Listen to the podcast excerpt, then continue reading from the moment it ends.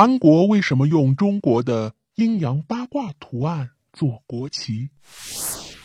在历史上，韩国受中华文化的影响非常深远。最典型的例证呢，就是受《易经》文化影响的韩国国旗。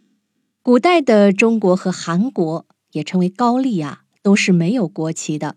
到了清末，受全球化的影响，我们开始知道天下和国家的概念并非相同，逐渐的了解到国际法和国际秩序的一些规则。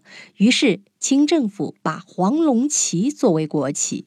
一八八三年，韩国官员出使中国和日本的时候，因为知晓了国际惯例。觉得韩国也应该有自己的国旗，以便符合双方会晤时的礼节。于是，两位出使的官员在路上设计了太极四卦图样的国旗。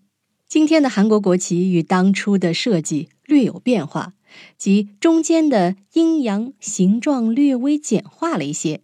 不过，整体思想纹丝未动，这些许的变化几乎可以忽略不计。从一九四八年开始，现行的这个图样正式成为韩国国旗，并使用至今。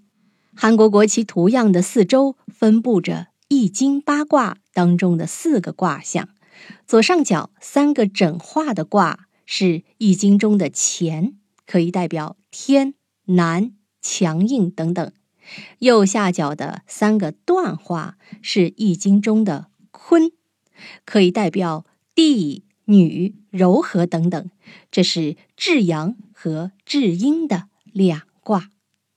国旗图样的左下角中间断化，两边整化的是离卦，可以代表太阳、火等；右上角则是坎，可以代表月亮、水等。